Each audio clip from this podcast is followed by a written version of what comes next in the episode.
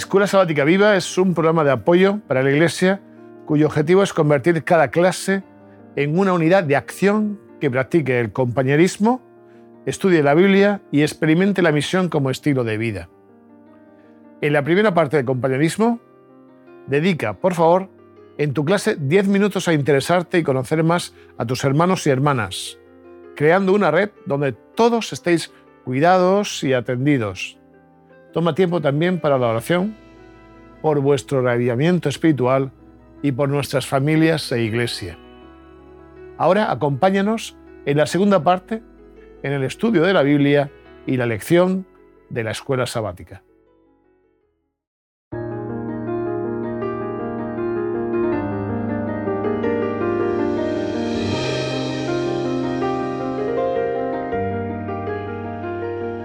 Bueno, nos volvemos a encontrar, ¿de acuerdo? Bien, ¿todo bien? Muy bien. ¿Ha ido bien? ¿Cómo ha ido la semana? Hemos tenido una escuela sabática esta semana muy bonita, Sí. con, muchos detalles que nos ayudan a conocer mejor a Dios y sus características.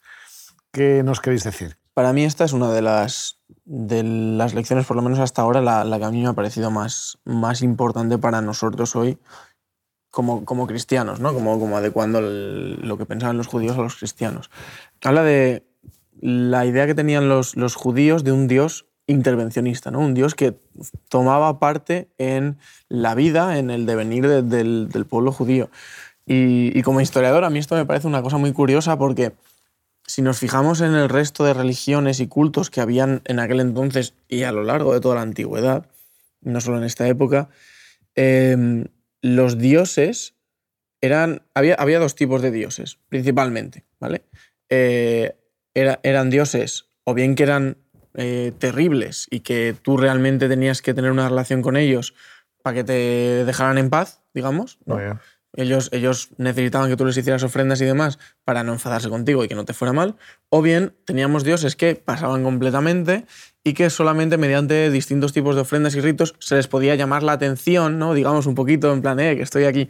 Y para que tuvieran esa relación con, con los seres humanos. Pero en ningún momento tenemos ningún dios que se identifica con el ser humano, que, que él se involucra en su, en su devenir y demás. Esto parece que es algo que, que los judíos tenían muy claro con respecto a su Dios. ¿no? Eh, De hecho, eh, muchas de sus fiestas, como por ejemplo la fiesta de los tabernáculos que, que comenta, que comenta Esdras, eh, no sé si es Esdras o Nehemías ahora, el- no sé, es lapsus, pero era para recordar la acción de Dios de sacarles de, de Egipto, de guiarles durante el éxodo y de llevarles a, a la tierra prometida. Entonces, este, este concepto de, de un Dios que se preocupa por ellos y de un Dios que realmente quiere tener una interacción con ellos, yo creo que a ellos les tenía que hacerse sentir un poco, no sé si superiores, ¿no? En, en cuanto al, al resto de religiones, pero sí que a tener una religión que ellos sintieran muy suya. Claro. Y de hecho, hasta hoy día, eh, no en el caso de la fiesta, tanto de la fiesta de los tabernáculos, sino como de la Pascua, de Pesaj, existe un tipo de relato que se llama el- la Agadá de, de Pascua, de Pesaj, que hace referencia a cómo Dios participa en todo el proceso de la salida del Éxodo. ¿no? O sea, existe el concepto de que Dios participa de la historia de su gente. ¿no? Normalmente, en, eh, eh, esto lo veremos un, un poco más adelante, pero normalmente en las religiones se, se establecía una especie de, de contrato, ¿no? Entre yo, entre el Dios y el hombre, ¿no? En el que los dos recibían algo a cambio. Mientras que vemos que en el caso, de, en el caso de- del judaísmo no es tan así, sino que es más bien Dios ofreciéndole al hombre Pues, lo que va a poder hacer por él en el caso de que él decida seguirle y serle fiel y, y estas cosas. Y esto que dices está muy bien porque cuando ahora vayamos a analizar un poco el, el- toda la participación, la expresión que se va a hacer, ¿no? esa especie de confesión pública en Nehemías 9, 9, vamos a encontrar en algún momento esto que tú decías, ¿no? E- esos elementos en los que dice eh, que yo he participado en esto, que yo te he dado esto, ¿eh? que yo esto, que en el pacto yo he estado en este proceso. ¿no? Que he O sea, estado ahí yo- cuando soy me has Dios necesitado. activo, o sea, no solamente activo. participa, sino que es Claro. motivador, iniciador, ¿no? estimulador del proceso. ¿no? Y en muchos casos ni espero a que me des para yo darte. O sea, desde el principio te he estado ofreciendo, como tú has dicho, ¿no? O sea, Y en esto hay toda una tensión que en teología quizá nos podría explicar entre el Dios mm, del universo, el Dios soberano, Sí. Inmanente y el Dios, cercano. trascendente, sí. El trascendente y el inmanente, que es el cercano. Sí, ¿no? en, en teología hablamos del Dios o de la trascendencia divina como ese Dios que es el creador del universo y que ha dado todo por el ser humano y que además es un sentido de creación por amor.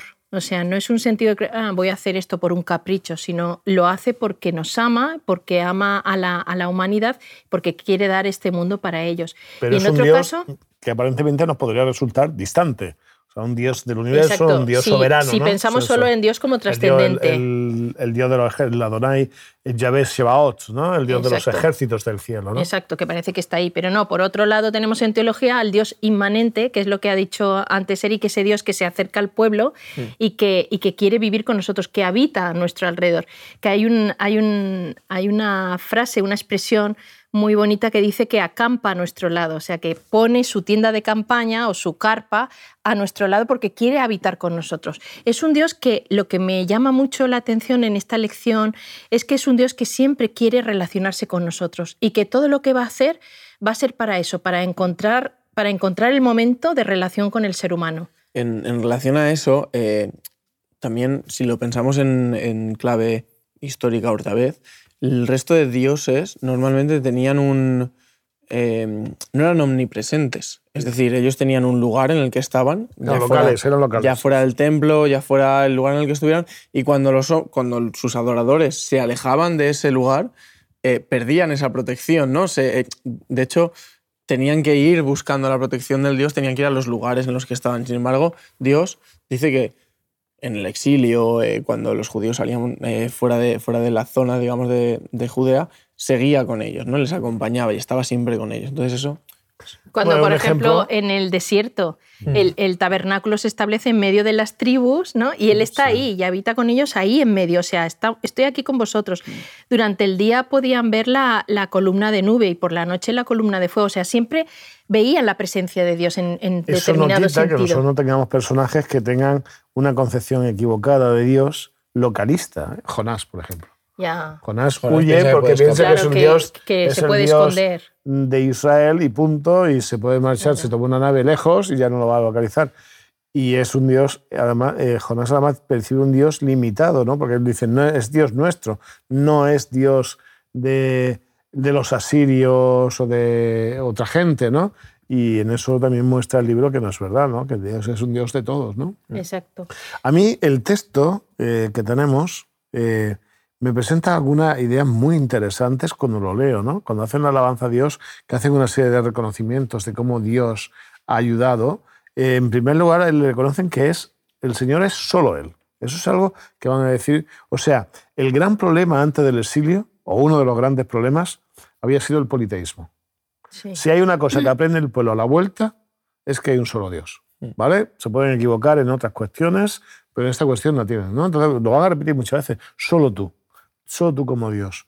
No es un Dios. Había pasado mucho en la antigüedad que politeísmo, sabéis que hay politeísmo y enoteísmo. Es decir, cuando hay un Dios por encima de los demás, pero mu- muchos otros dioses. El pueblo había sido enoteísta. Ahora no, ahora eliminan esos dioses o quieren eliminar todos esos dioses para que sean solo tú. Es la unicidad de Dios. ¿no? Que eso, eso tiene que ver con lo que comentábamos otra semana de que si tú, si tú no eres consciente de lo que tienes, ¿no? Porque fíjate que durante todo el tiempo en el que los israelitas realmente están separados del resto de culturas, siempre tienen muchos problemas con el politeísmo, porque piensan que pueden tal, pero en el momento en el que se van al exilio y conviven realmente con culturas politeístas, es cuando luego, es curioso, ¿no? Que después de tantos años viviendo con culturas politeístas vuelven y dicen, no, no, esto lo tenemos clarísimo, que solo hay uno y ya estaría. Y eso ya, por siempre, ¿eh? en el judaísmo lo iban a tener claro. ¿eh? Eso es, es una de las citaciones. ¿no? Y luego además es que Dios había sido, dice Dios es, eh, otro de los atributos que podemos darle es el Dios de los milagros. A ver, el pueblo de Israel había visto un mar que se abría ante sus pies, o sea, Dios había hecho muchísimos milagros eh, en ellos. Después, hoy en día, trasladando esto a hoy en día, es el Dios de los milagros porque de un corazón que no quiere saber nada de Dios convierte a las personas ¿no? Eh, a su favor, ¿no? hace el milagro, obra el milagro en las vidas para que esas personas se vuelvan a Él. Pero en cuanto a los israelitas o en cuanto al pueblo de Israel, ellos habían visto el mar, cómo se había abierto entre ellos, ellos habían visto cómo les había librado de tantos, de tantos enemigos, ellos habían visto caer las murallas de Jericó con, dando siete vueltas, o sea, ellos sabían que Dios era el Dios de los milagros. Y eso se ve después en el Nuevo Testamento con Jesús, por supuesto. Es muy interesante porque la expresión que se usa cuando tú hablas de milagros, eh, en algunos textos del Antiguo Testamento la expresión es maravillas. Es el Dios que hace maravillas. Es muy divertido esto. Eh, cuando uno lo lee es como, no te esperas que, que haga así las cosas. Él las hace, las hace, porque el milagro en realidad es, algo que no te esperas tú físicamente o lo que sea, en el que Dios participa, pero que además te sorprende. O sea, el detalle es que Dios sorprende en el camino, ¿no? De hecho, cuando Jesús viene, sorprende.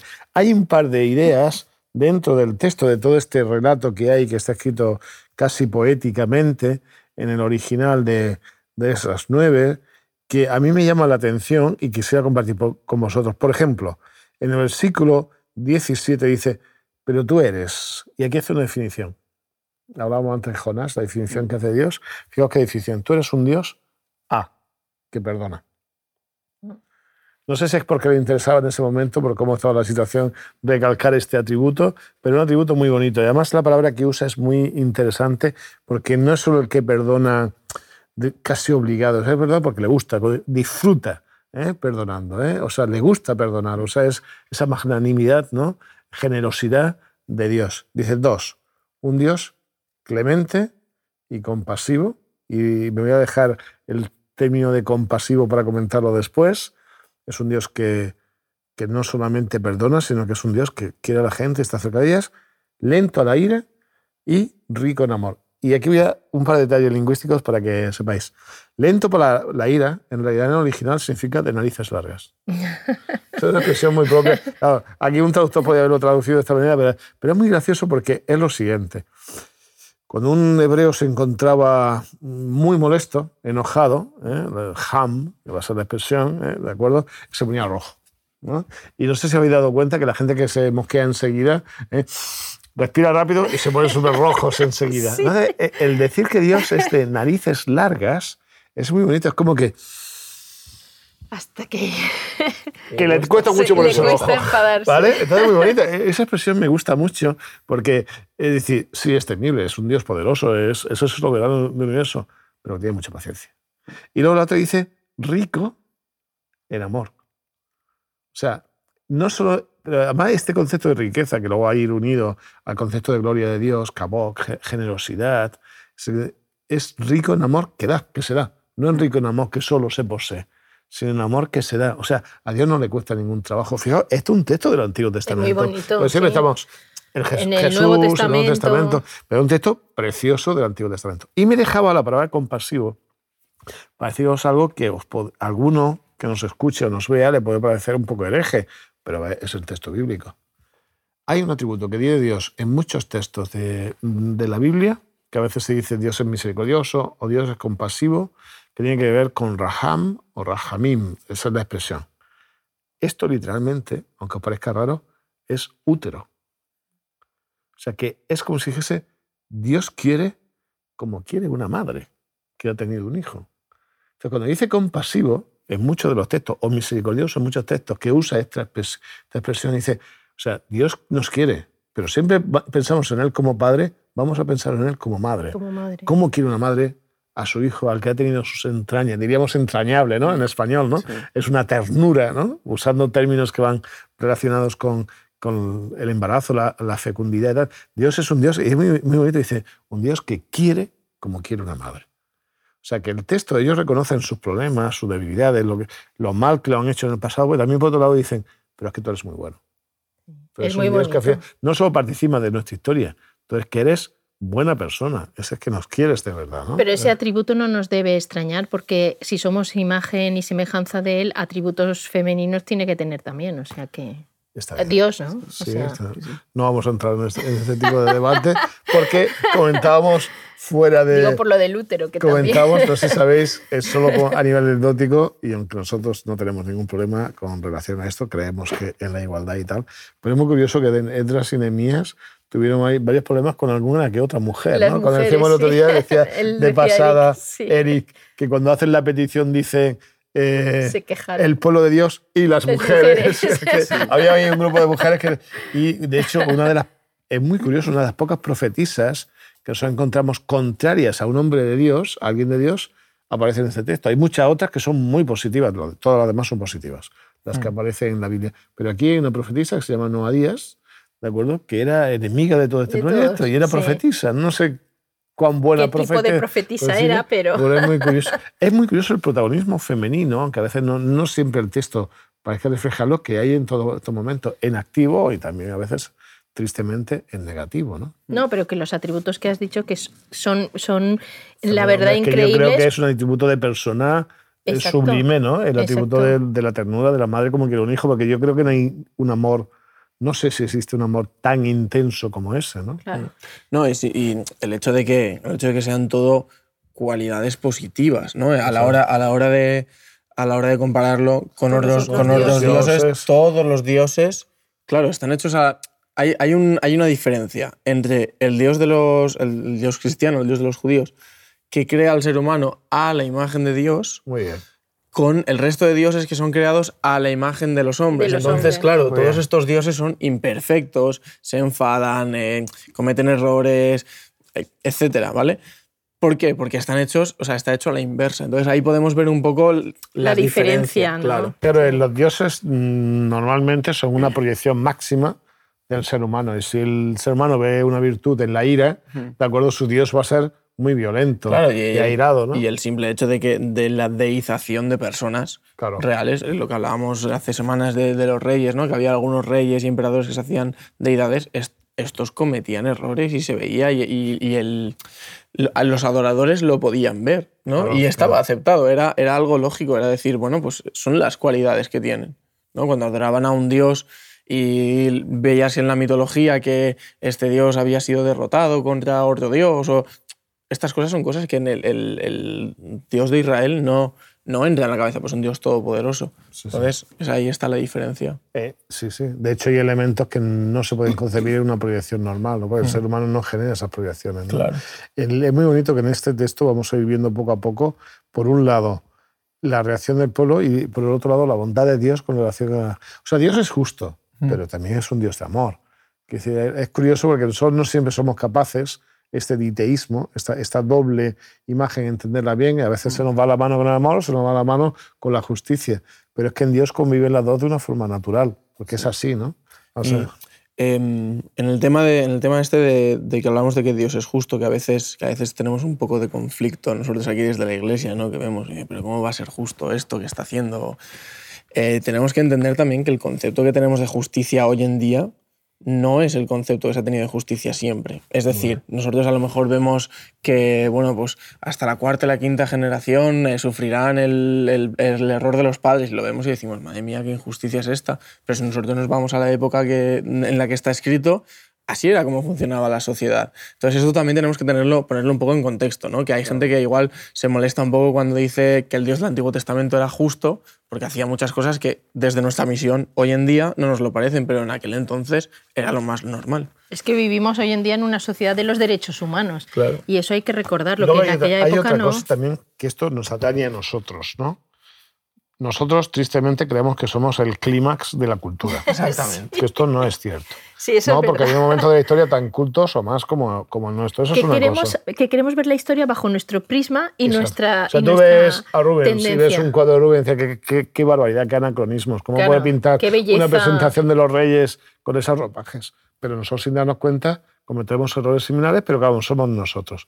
Eso es un elemento. Y usando un poco la idea que, que tú decías, que, que me gustaba mucho, me, me gusta mucho, yo cuando me encuentro la Biblia puedo tener dos, dos tipos de reacciones. Yo digo esto mucho en clase, ¿no? Yo veo algo y no lo entiendo, y hay mucha gente que dice la Biblia se equivoca. No, no, No. no, lo entiendo. Ya está, no lo entiendo, no pasa nada.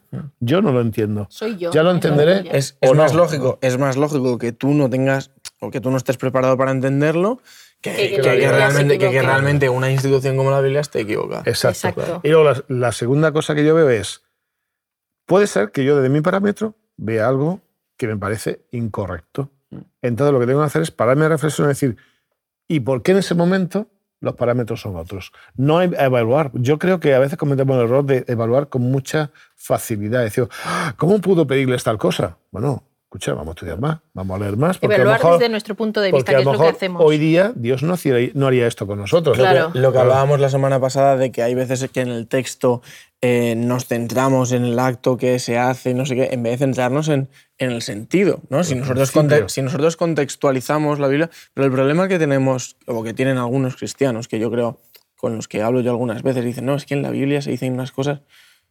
Si, si, si observamos otros textos, que no tienen por qué ser religiosos de la, de la misma época, nos damos cuenta de que realmente las acciones, el lenguaje, todo lo que se hacía era una cosa muy normal.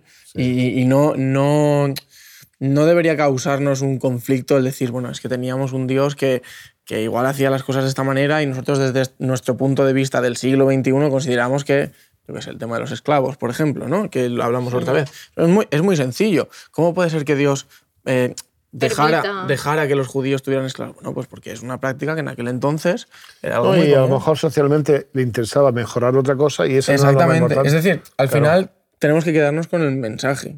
O sea, si el, si el, objetivo, el objetivo final de, de un texto es que, yo qué sé, de demostrarle amor a nuestros hermanos sin importar la clase en, en la que están, porque en aquel entonces, por ejemplo, por seguir con el tema de los esclavos, que ya lo tenemos, Había- había estratos, claro, sí. había estratos y había lugares en los que los esclavos eran animales, no tenían ningún tipo de derecho y demás, y sin embargo, el, en la Biblia habla de que hay que tratarlos bien, que formas de tratarlos, ¿no? Al final, si tú te fijas en eso, si lo ves desde fuera, puedes decir, bueno, está permitiendo el- el- la esclavitud, pero si realmente entras, realmente lo que está diciendo es, tienes que amar a todos, porque todos son hijos míos y todos son- sois iguales ante mí.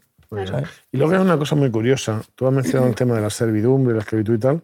Es gracioso que a veces la gente en situación de servidumbre podía estar mejor que estaba antes, Hmm. previamente. Claro. De hecho, hay una normativa, no sé si recordáis, la normativa dice que cuando alguien se cumpla su tiempo de servidumbre y quiera seguir siendo Y- y- siervo, exacto, sí. ¿os acordáis que decía Eso que se a tenía que horadar la oreja Sí. eh, en, en la puerta de la casa y estar así un tiempo para que la gente viese que quería seguir siendo... Que él quería eh, ser, sí, que era por su siendo- voluntad que eh, se Entonces, quedaba. ¿qué quiero decir? Que mm, el principio que yo tengo es no evaluemos el texto solamente de nuestros parámetros, vayamos un poco más allá, leamos un poco más, tengamos un poco más de criterio. Yo, en, en mi experiencia, después de muchos años intentando hacer hermenéutica, yo estoy enamorado del texto, yo descubro en el texto cada día comprendiendo más, más valores para, para mi época, pero comprendo también que en su época había cosas que, que, que tenían otras condiciones y que era bueno para su época. Porque, a ver, eh, también otra cosa, esto no ha sido escrito solo para nosotros, Claro, ha sido escrito para mucha gente claro. de muchos momentos en la historia y tal. Yo un poquito nos miramos solo nuestro ombligo y pensamos que alrededor de él